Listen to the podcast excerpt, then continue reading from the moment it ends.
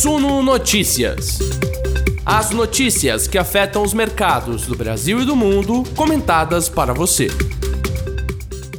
Estão ligados no noticiário, porque a segunda-feira começou com tudo, viu? Sejam todos muito bem-vindos à nossa live das 19 horas. Eu sou Gregory Prudenciano, editor multimídia, apresentador aqui dos nossos conteúdos no Sul Notícias. E agora a gente vai fazer aquele resumão para entender tudo o que aconteceu de mais importante no mercado aqui no Brasil, no mundo. A gente vai falar hoje, assim, de maneira mais pormenorizada sobre essa questão da Rússia e da Ucrânia. Eu falei para prestar atenção, falei, você que estava com a gente aqui na nossa Morning Call, você que estava com a gente nas nossas lives da semana passada. Eu falei: olha, eu vou insistir nessa história de Rússia e Ucrânia, porque vai fazer preço, a situação tá difícil e tal. E a gente vai mesmo. Daqui a pouquinho eu dou para vocês o resumão do que aconteceu e quais os perigos disso, como que isso pode continuar a impactar os investimentos nos próximos dias. Segura aí que a gente já vai falar. Vamos falar também sobre Americanas, que ficou entre os destaques das perdas no pregão desta segunda-feira no Ibovespa, um dia de perdas para o Ibovespa de maneira generalizada ali, né? Teve alta da Petrobras, alta do minério de ferro que ajudou o Vale, mas não ajudou o setor de mineração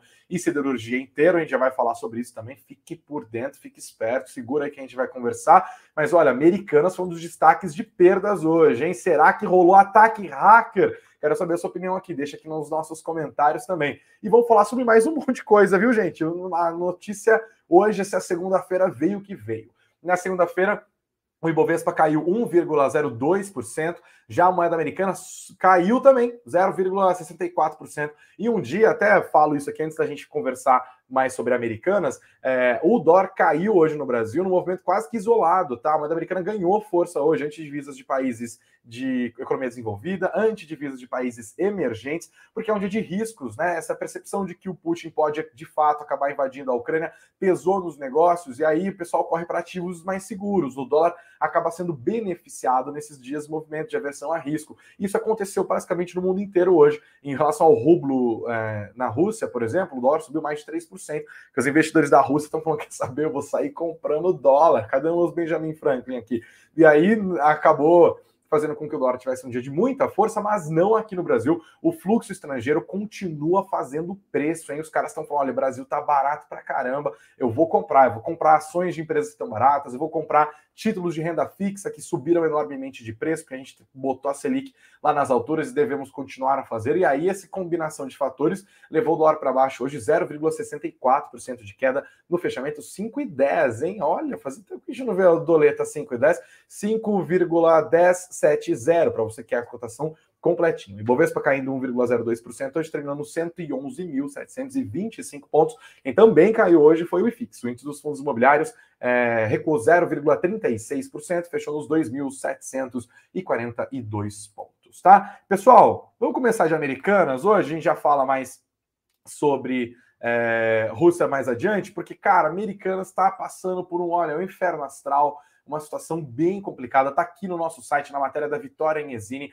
Americanas perde um bilhão de reais em valor de mercado e desaba no Ibovespa hoje. Todos os detalhes estão aqui na nossa matéria, que está no nosso site, hein? Não se perca, suno.com.br barra notícias. suno.com.br barra notícias. O que, que rolou, né? Os sites da, da Americanas e da Submarino estão fora do ar desde, desde ontem à noite.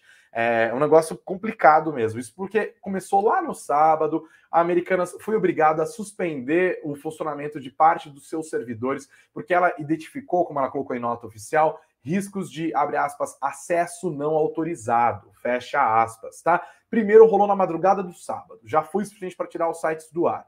E aí eles conseguiram botar no ar de novo. Quando chegou, passou sábado à tarde, passou domingo, quando chegou no domingo à noite, não teve jeito, tiveram de novo que suspender parte dos servidores e derrubaram os sites da americanas.com e também o site do Submarino, que é parte do mesmo grupo, né? Que eles integravam a antiga B2W Digital, lembra que a B2W virou é, Americanas, eles juntaram tudo, né? Tinha lojas americanas e tinha a Americanas SA, que era a antiga B2W, eles juntaram tudo num guarda-chuva só, fizeram aquela junção da base acionária, virou tudo Amer 3. É, e na Amer 3, o setor de e-commerce pesa 60% da receita da empresa. Então é, é, muito relevante o que acabou acontecendo ali com Americanas e os sites estão fora do ar até agora, não subiram. Vamos dar uma olhada aqui, vai que voltou no ao vivo, vai que a nossa live deu sorte. Vou descobrir junto com vocês, hein? Peraí, deixa eu colocar aqui. Vou abrir o meu navegador americanas.com.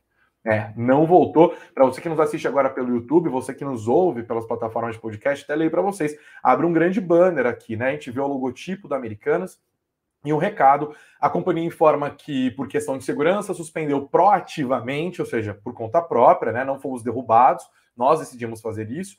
Parte dos servidores do ambiente de e-commerce e atua com recursos técnicos e especialistas para normalizar com segurança o mais rápido possível. É, normalizar o quê? Hum, faltou um, um objeto aqui, hein, gente? Normalizar ao objeto direto tem que ter complemento. É, é, jornalista, foi mal. As lojas físicas não tiveram suas atividades interrompidas e permanecem operando. Aí, no meio deste cenário, investidores não teve muito jeito, a empresa perdeu muito valor de mercado. Quando esse 1 bilhão foi calculado aqui, as ações estavam em 31,70, elas fecharam em 31,56, né? Tomaram 6,61% só nessa segunda-feira. Isso levanta um monte de perguntas, né? Levanta mesmo. Vamos tirar um pouco dessas perguntas, inclusive. Quem está conversando, tá, quem está aqui com a gente agora para conversar sobre esse caso da Americanas é a analista da Ativa Investimentos, Lívia Rodrigues, que é a primeira vez que está batendo cartão aqui, inclusive. E tem enquete, a Jéssica está me avisando aqui, né? Vocês acham que a, a Americanas vai se recuperar desse baque? Deixa aqui o seu voto para você que nos assiste ao vivo e vamos batendo papo um pouquinho mais sobre isso. Eu agora sim eu chamo a Lívia para a nossa conversa. Lívia, seja muito bem-vinda ao Suno Notícias. Ótima segunda-feira para você. Muito obrigada, Greg. Obrigada por estar aqui participando. É um prazer para mim estar aqui falando com você. Prazer é todo nosso. Imagino que você tenha olhado de lupa né, o noticiário hoje que diz respeito a americanas, né? E Lívia, eu queria entender justamente, antes de falar até dos preços das ações, na sua análise como especialista de varejo, qual que é o impacto desse acesso não autorizado, que virou uma norma de suspeita de ataque hacker, né? Mas as companhias têm sido bastante refratárias para usar esse termo. Outras empresas que acabaram sofrendo com problemas cibernéticos recentemente também adiaram o uso da expressão, sequer usaram mesmo, né?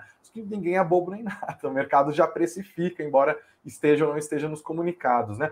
Tem um impacto importante para a credibilidade da companhia Olha, Greg, sempre fica a dúvida, né? Se, se aconteceu uma vez, será que pode acontecer de novo, né? Será que os sistemas da empresa estão realmente protegidos? Será que os meus dados estão realmente protegidos? É, eu acredito que uma vez que a empresa sofreu é, algum tipo de ataque, ou nesse caso, né, é, um acesso não autorizado, como, como disse a Americanas, ela vai reforçar a segurança dos seus sistemas para que isso não volte a acontecer, né? É, eu também acredito que todas as empresas que possuem é, algum sistema ou alguma operação que esteja ligada à internet, a alguma rede, elas estão sujeitas a esse tipo de problema. Né?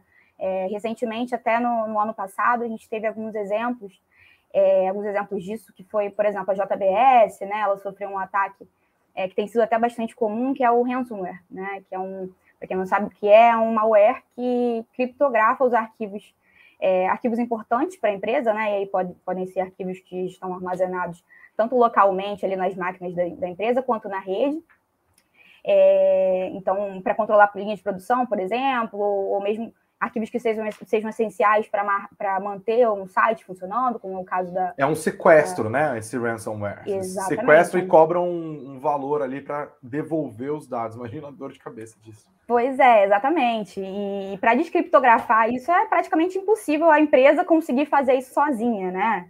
é, com os próprios analistas, com os próprios desenvolvedores, eles conseguirem descriptografar isso sozinhos. Então, a empresa, às vezes, acaba até achando mais vantajoso é, pagar esse resgate, né, do que ficar tentando ali resolver sozinha. E a gente Fica vê a dica que... aí para quem quiser investir no, no, mercado de ataque ransomware, né? Porque pois é. E pois você é. acha que os concorrentes acabam se dando bem? É com isso, porque é um mercado muito apertado, muito disputado. A gente sempre dá aqui nas nossas conversas, notícias, relatórios de grandes bancos e tal, falando sobre o mercado brasileiro. A gente tem esses players nacionais que são já né, uma disputa de foice no escuro ali, Americanas, é, Magazine Luiza, a própria Via, e aí teve os elementos estrangeiros, né? A Amazon veio com muita força, agora a gente tem essa essa invasão, entre aspas, asiática, né? Sem nenhuma conotação negativa, obviamente, falando de Shopee, falando de, Ameri de AliExpress. É, você acha que isso pode prejudicar mais estruturalmente o valor das ações e abrir espaço para concorrência?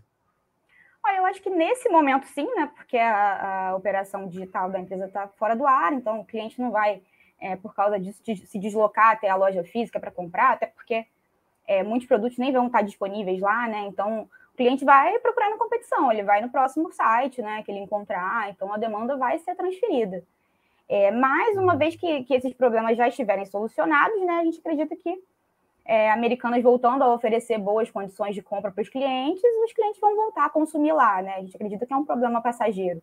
É, e aí, geralmente, né, olhando para os últimos exemplos que a gente teve, como a JBS, por exemplo, Fleury, Lojas Renner, é, a gente não sabe exatamente ainda, como você falou, né, com, e com detalhes, o que exatamente aconteceu, é, se tem semelhança com os outros casos, mas as companhias normalmente costumam resolver esses problemas com certa rapidez, né? Então, a gente não acredita que vai interferir tanto assim na competição estrutural do setor, é, mas sem dúvida é um prejuízo relevante para a empresa, né? Sobretudo para Americanas, que é uma empresa de e-commerce, então sem o site, sem o app, ela fica sem o faturamento digital ali dela.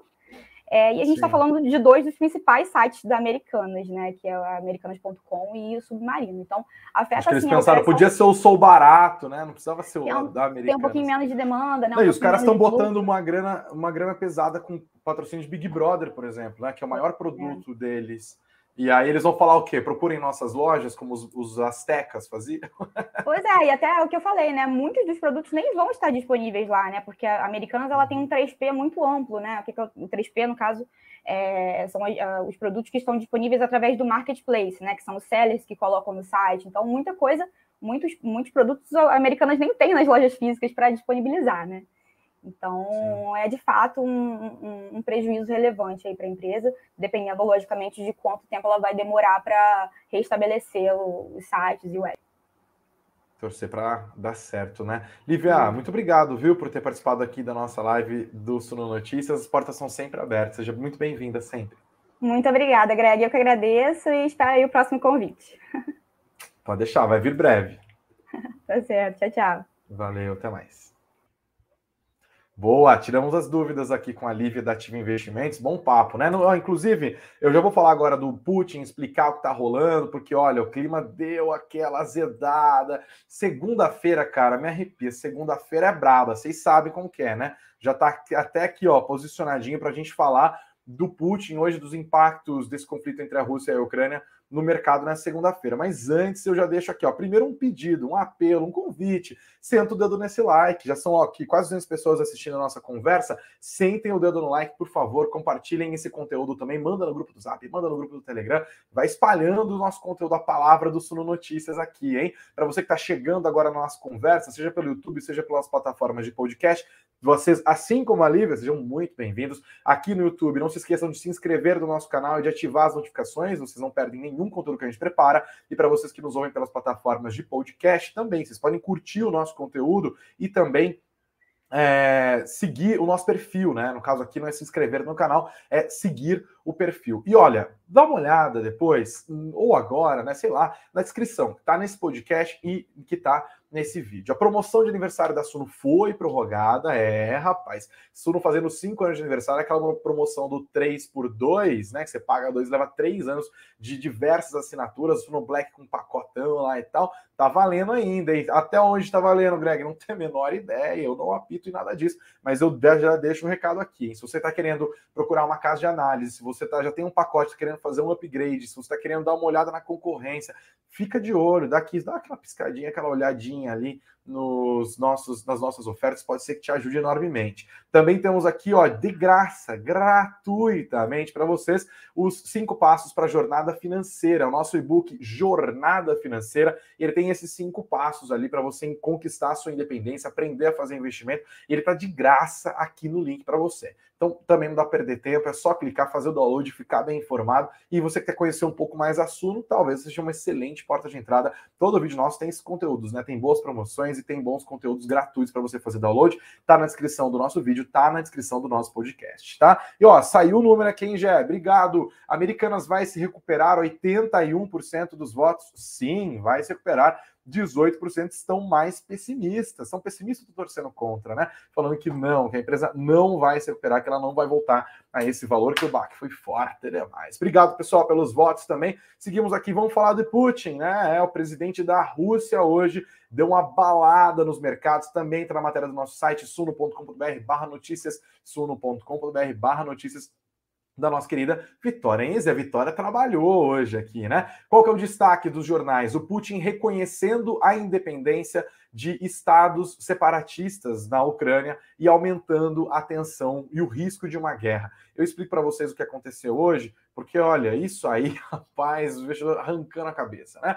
Olha, o Vladimir Putin, presidente da Rússia, tem um domínio político da antiga sede da União das Repúblicas Socialistas Soviéticas desde os anos 2000, mais ou menos. Hoje ele reconheceu a independência das regiões de Donetsk e Luhansk, que oficialmente integram o território da Ucrânia, tá? Donetsk e Luhansk. É, e nesses estados havia a ação de forças separatistas que já eram apoiadas pelo Kremlin, que já eram apoiadas pelo governo russo, né? E aí já tinha um tempo que estava rolando, a Rússia sempre foi ali é, andando de lado com essa história, mas hoje, conforme o clima foi dando uma acelerada, o Putin resolveu botar a boca no trombone e, de fato, fazer um gesto ali diplomático, político e quase que militar de afronta ao que estabelecia a União Europeia, de afronta ao que estabelecia a OTAN, de afronta à própria identidade e soberania nacional da Ucrânia e também de afronta aos Estados Unidos, obviamente, né? Falou, olha, reconheço, são estados independentes. E qual que é o problema disso, né?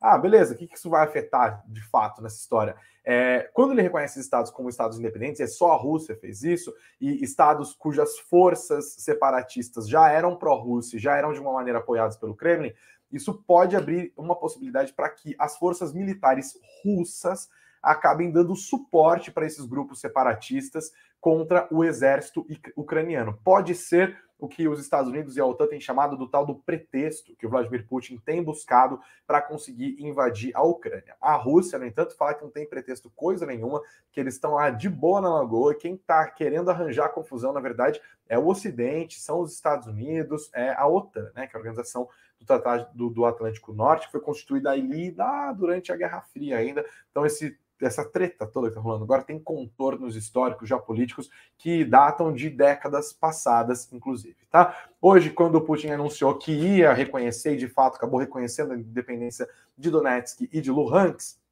é, ele também fez várias críticas à própria OTAN e indicou que se a Ucrânia entrar na OTAN, essa aliança militar orquestrada pelos Estados Unidos, a Ucrânia se tornaria a principal plataforma para os Estados Unidos atacarem a Rússia. Ele já tinha comparado isso em outros momentos, até em anos anteriores, dizendo que o fato da Ucrânia poder se tornar uma base da OTAN, né, e inclusive constituir uma base militar ali, né, o quintalzão, não, a Ucrânia é um tampão que separa aquele trecho da Rússia que, é, que vai virando Ásia do trecho que é Europa, né? E até por isso a Ucrânia tem essa divisão meio que cultural, eles são parte ocidentais e parte russos, e é um negócio que data de muitos, muitos anos atrás, inclusive desde a época do Império Russo, tá? Atravessou a União Europeia, a União, a União Soviética e chegou até agora, com parte do país querendo se vincular mais ao Ocidente, aos Estados Unidos, à OTAN, União Europeia, e partes que se entendem como russas, mais ligadas ali à própria Rússia. E aí agora o Putin deu esse passo, reconhecendo essas regiões que estão ali no leste do país, e ele chegou a dizer, né, como estava dizendo, para perder a linha de raciocínio, que é, a Ucrânia fazer parte da OTAN seria como a Rússia instalar uma base militar no Canadá, na fronteira com os Estados Unidos. Ele falou: os Estados Unidos permitiriam isso? Então, nem nós. É basicamente isso o que ele está dizendo. Ele soltou uma arma, uma metralhadora giratória ali de acusações. Disse que, inclusive, o governo da Ucrânia, do Volodymyr Zelensky, se tornou um fantoche do Ocidente, mais destacadamente dos Estados Unidos, e chegou a afirmar que a Ucrânia planeja construir armas militares. Olha só, então a gente tem o presidente da Rússia reconhecendo a independência de estados que eram pró-Rússia e que são parte constituinte do território da Ucrânia, e também ele falando que ah, o governo não tem legitimidade, que os caras são culturalmente russos e que o governo, na verdade, é só um fantoche dos Estados Unidos, é, e também falando isso aqui que o país planeja construir armas militares, ou seja, ele construiu toda uma narrativa ali de que a Ucrânia, do jeito que ela está, sendo governada com, com, por quem está, conversando com quem está conversando, isto é, Estados Unidos e União Europeia, se torna um risco para a soberania dos russos. Olha, se isso não justifica um ataque, o que mais justificaria, né? E por isso a percepção nos mercados hoje foi de uma elevação de risco, de uma elevação de temperatura. E olha que o final de semana teve várias tratativas diplomáticas que foram costuradas, principalmente pelo presidente da França, é, o Emmanuel Macron, ele ligou para o Putin, ele ligou para o Zelensky, né, o presidente da, da Ucrânia. Depois ele tentou costurar um encontro entre o Joe Biden, presidente dos Estados Unidos, e o presidente da Rússia. O dia começou até positivo, que fará essa articulação dessa possível conversa entre o, o Putin e o Biden mostra uma disposição para conversa, para uma solução diplomática que atenua né, os temores ali da região. No final das contas, a Rússia não confirmou o convite, não confirmou a reunião. É, e aí o negócio foi subindo no telhado, aí o Putin foi dando as declarações dele, pá, pá, pá, batendo todo o telhado, falou que ia reconhecer as regiões como estados independentes, reconheceu, assinou o decreto, e aí, rapaz, o petróleo, por exemplo, estava caindo hoje cedo, terminou o dia subindo. E o Emmanuel Macron acabou sendo derrotado politicamente ali, né? Mas o Putin mostrou que está convicto é, em defender a Rússia e fazer o que for necessário. Então, os próximos dias serão dias provavelmente de muita tensão, com o mundo ainda olhando bem de lupa esse noticiário, porque isso tem feito preço no mundo inteiro, tá? Hoje, França, Alemanha e a própria União Europeia criticaram severamente a posição do Putin, disseram que vão reagir fortemente à decisão, que vão impor novas sanções econômicas. O Putin falou sobre isso e desdenhou, tirou sarro, falou: ah, eles arranjam qualquer motivo para impor sanção para a gente, mas a gente vai defender a Rússia, que é a Rússia e tal. É, a União Europeia falou que o reconhecimento desses estados como independentes é uma, abre aspas, violação flagrante do direito internacional, fecha aspas, e disse que vai reforçar o seu, abre aspas de novo, apoio inabalável à independência, soberania integridade territorial da Ucrânia dentro das suas fronteiras internacionalmente reconhecidas, fecha aspas, tá? E aí vamos ver, né? O Biden já anunciou, inclusive, que vai emitir ordens proibindo trocas financeiras e comerciais com essas regiões separatistas da Ucrânia. A situação vai escalando. Falei do petróleo agora há pouco, né? O distreito estava caindo com todas essas tensões, a commodity passou a subir, no final das contas fechou em alta forte, tá? O WTI para abril avançou 2,90% hoje, fechou nos 92 dólares e 83 centavos. Já o barril Brent para abril também subiu 1,98%, terminou nos 95 dólares e 35 centavos, tá? Quem que se deu bem com isso? A Petrobras se deu bem com isso, né? 3R Petróleo se deu bem com isso, a PetroRio se deu bem com isso, né? Quando a gente olha a lista das empresas que mais subiram no Ibovespa nessa segunda-feira, nós temos justamente 3R Petroleum, 3,87% de alta, PetroRio, 3,65% de valorização, aí vem a Sabesp, né, por uma questão mais local, 3,54%, e depois as duas ações que subiram na sequência, Petro 3 e Petro 4, né, 2,70% e 70% Petro 3, 2,58% Petro 4, ou seja, das cinco maiores altas, quatro eram, são papéis de empresas de petróleo beneficiadas pela retórica belicosa do presidente da Rússia e por esse noticiário todo. O dia foi então de bastante é, volatilidade, tá? Quem também subiu hoje? A Vale subiu e a CSN subiu tá? beneficiadas também pelos preços do minério de ferro que voltaram a subir lá na China, no porto de Qingdao, terminaram numa alta de mais de 5%, mas isso não foi geral para todo mundo no Ibovespa não, hein? Não foi não. E aí, por exemplo, Gerdau, Gerdau Metalurgia, os Minas, essas empresas todas acabaram caindo hoje.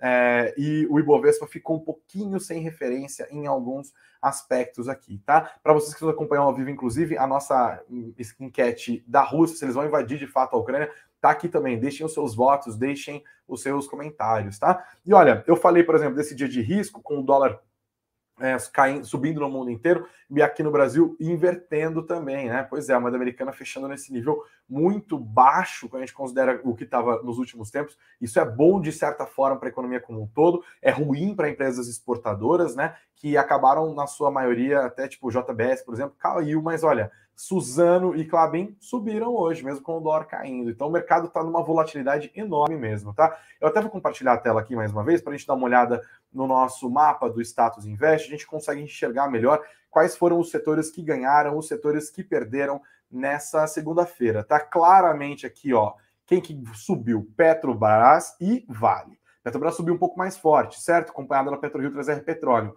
A Vale subiu bem pouquinho, 0,17%. A Bradespar foi mais firme, 2,35%. É, e aqui, acompanhada da CSN, Gerdau, Gerdau, Metalurgia, Minas, todo mundo caiu. E os outros setores, basicamente, queda generalizada, né? Com energia elétrica, serviços hospitalares, transportes diversos, previdência e seguros, comércio, todo mundo tomando americanas aqui, ó, 6,14% de perdas proteína caiu, serviços diversos. Olha, um negócio assim complicado. E aqui, ó, tá vendo o blocão para você que nos assiste no YouTube, né? Que é o bloco mais pesado de Bovespa, que são os bancos. Os bancos ficaram sem referência hoje, né? As bolsas de Nova York não funcionaram porque foi feriado lá, o noticiário estava meio azedo, e aí os investidores acabaram fugindo um pouquinho dos bancos. Hoje pode ter sido realização de lucros também. É, então teve vários movimentos que compuseram essas perdas importantes dos bancos, tá? Porque o Itaú caiu 2,37%, é, Banco do Brasil 2,27%, Bradesco 1,36%, Itaúsa 2,85%, BTG Pactual 1,57%, Banco Pan 4,49% de perdas. Né? Um dia, vamos ver amanhã como que fica, porque amanhã nós temos de volta as negociações lá nos Estados Unidos. Mas hoje esse foi o cenário da nossa bolsa brasileira, tá? Bancos caindo em bloco, liquidez reduzida por causa de Nova York, petróleo dando sustentação, minério de ferro subiu, mas não houve tanta sustentação assim, risco internacional para tudo quanto é canto, americanas desabando, puxando o varejo para baixo também a partir desse possível ataque hacker, né? Que a gente acabou de ver todas as consequências. O dia começou azedo, a semana começou complicada para o Ibovespa, tá? Investidores vão deixando aqui os seus comentários a respeito disso, inclusive. É, volto a compartilhar a tela, a gente dá uma olhada em mais destaques, já vamos caminhando para o fim do nosso noticiário, tá rápido hoje, hein? Petrobras, né? A gente falou da Petrobras, temos as projeções aqui. Lucro em 2021 deve renovar recorde. O que esperar do balanço do quarto trimestre de 2021? Matéria do Pedro Caramoro, que está no sono.com.br barra notícias, tá? O balanço da Petrobras vai ser divulgado na quarta-feira, depois do fechamento do mercado. Hoje, a Petrobras é a segunda maior empresa aberta do Brasil, tem uma participação de 11,54% em Bovespa, só está atrás da Vale, né? E aí tá todo mundo de olho, tá? Segundo o INEP, que é o Instituto de Estudos Estratégicos de Petróleo, Gás Natural e Biocombustíveis, os resultados da Petrobras no quarto trimestre de 2021 devem marcar com folga um novo recorde do lucro líquido anual em 2021. O INEP é, tem o seu, a sua projeção para o cenário básico de um lucro líquido da Petrobras no quarto trimestre de 27,7 bilhões de reais e eles estimam que pode variar entre 24,2 e 29,9 bilhões. Esse resultado elevaria o acumulado no ano para 103,3 bilhões de reais no cenário base. As margens eles estimam um lucro no ano de 2021 entre 99,7 e 105,5 bilhões de reais. Se as projeções do INEP se confirmarem, seria o maior valor já lucrado pela estatal, duas vezes e meia o maior lucro líquido anual da Petrobras, que foi registrado em 2019, quando a empresa estatal lucrou 40,14 bilhões de reais. Considerando o trimestre a trimestre, no entanto, o lucro do quarto trimestre de 2021 deve ficar abaixo da máxima história e do comparativo anual em 2020, 2020 no, a Petrobras registrou preju nos primeiros três meses, primeiros três trimestres do ano, três trimestres do ano. A Petrobras oferiu um lucro no último trimestre de 59,89 bilhões de reais, quase o dobro das expectativas para o balanço desta quarta-feira, tá? E aí tem vários dados aqui, eles pontuam aumento das receitas de vendas no mercado interno, decorrente da alta do volume de vendas dos combustíveis e, sobretudo, do aumento dos preços derivados de petróleo, que seguem a atual política de preços de paridade da importação. Aqui a importância da Petrobras seguir a sua política de preços atual para conseguir manter essa geração de caixa, pagamentos de dividendos, né? Também pontuaram a redução dos custos de produção da Petrobras e também a entrada de caixa com venda de ativos, né? A Petrobras tem feito aquele programa de desinvestimentos, também muito importante para restaurar as contas da companhia. É, eles calculam que em 2021 eles tenham vendido cerca de 30 bilhões de reais em ativos. Então, é quarta-feira só, mas o mercado continua de olho nisso, não tem como não olhar para essa expectativa desse lucro gigantesco da Petrobras, né? E isso irrita político, hein? É, isso irrita. Lembra que, olha, a gente tem sempre, eu sempre gosto de lembrar porque eu sou fã de político irritado e eu adoro irritar fã de político, então faço por mero prazer. É, mesmo por puro narcisismo. Lembrando que o presidente Jair Bolsonaro já reclamou que a Petrobras dá lucro demais e paga dividendo demais. E o ex-presidente Lula, que está liderando as pesquisas de intenção de voto, também já falou a mesma coisa, inclusive que ele, ao assumir a presidência, se isso acontecer, é, ele já vai mudar a política de paridade de preços da companhia, que foi importante para restaurar a Petrobras dos desmandos e das né, corrupções cometidas ali durante o governo do PT, como já foi amplamente provado, né? Como o Thierry Bispo lembrou aqui, tá dando muito lucro, disse o inspector Bolsonaro. Adoro a ironia do Thierry, sempre presente aqui todos os dias. Obrigado pela participação, pessoal. Então vamos lá, né? Vamos depender. A Petrobras olha assim, fala, ih, Lula, ih, Bolsonaro, meu lucro, meus dividendos, acionistas da Petrobras desesperados com isso, né? Complicado. Bom, é, vamos dar uma olhada aqui. Já saiu a, a, a enquete, já manda para a gente aqui. Eu falo o resultado da enquete e a gente segue com mais notícias aqui, ó, rapidamente, para a gente já caminhar para o fim da nossa conversa de hoje. Fundos imobiliários, escritórios de São Paulo mostram recuperação nas locações de alto padrão. Matéria da nossa especialista aqui de fundos imobiliários do Sono Notícias, Monique Lima, tá no nosso site, não perca tempo. É, e ela até escreveu aqui, olha que legal a abre dela, né? Nos últimos dois anos de pandemia, o mercado de fundos imobiliários viveu momentos difíceis. Alguns setores amargaram perdas que até hoje estão lutando para recuperar, que é o caso das lajes corporativas. A adesão ao regime de home office de trabalho e o fechamento de muitos escritórios impactaram o setor duramente. Mas, porém, todavia, com tudo entretanto, embora pôs, dados do último relatório da consultoria imobiliária Newmark indicam um possível recomeço para as lajes corporativas. 2021 terminou com o melhor resultado de locação desde 2017, o que indica melhora nas atividades e que ela teria voltado, de fato, aos níveis pré-pandemia. Em 2021, a absorção bruta dos escritórios em São Paulo, o maior mercado do país, chegou a 419 mil metros quadrados, com destaque para o período de outubro a dezembro, quando o volume de locações em edifícios de alto padrão foi de 168 mil metros quadrados, o melhor trimestre do ano. Para comparar, de julho a setembro, a absorção era de 117 mil metros quadrados. E no quarto trimestre de 2020 era só de 56 mil metros quadrados. Então, temos aqui uma diminuição na vacância dos escritórios e uma melhora né, nesse mercado, tá? Que inclusive diz que na cidade de São Paulo, para quem conhece São Paulo, as regiões da Paulista, da Avenida Paulista e da Faria Lima foram as regiões de destaque na busca por novas locações, assim como o setor de serviços foi predominante nas locações, especialmente o setor financeiro e de investimentos, tá? Mais destaques de hoje, Marfrig terá membros no conselho da BRF, ó, você que está de olho no setor de proteína animal, vale dar uma olhada na matéria que está no nosso site aqui. A Marfrig anunciou hoje que o seu conselho de administração decidiu que agora a empresa vai exercer os seus direitos de acionista para passar a influenciar a administração da BRF. Eles querem colocar os seus próprios representantes ali. A Marfrig tem uma fatia de 33,25%. É, olha só, quase no limite da Poison Pill, né? Eles têm essa, essa questão da legislação ali da BRF, que quando uma empresa bate 33,33% ,33 de participação, a empresa que comprou isso é obrigada a fazer um OPA, uma oferta de aquisição para todos os outros é, acionistas. E aí eles estão mantendo no limite ali, né, 33,25% de participação na BRF. Essa participação significa que a Marfrig poderia indicar a maior parte dos membros do conselho da BRF, um colegiado que hoje tem 10 integrantes. Então agora a Marfrig isso pode de fato marcar uma aproximação, pode fazer com que de fato a BRF possa ser definitivamente comprada, controlada pela Marfrig.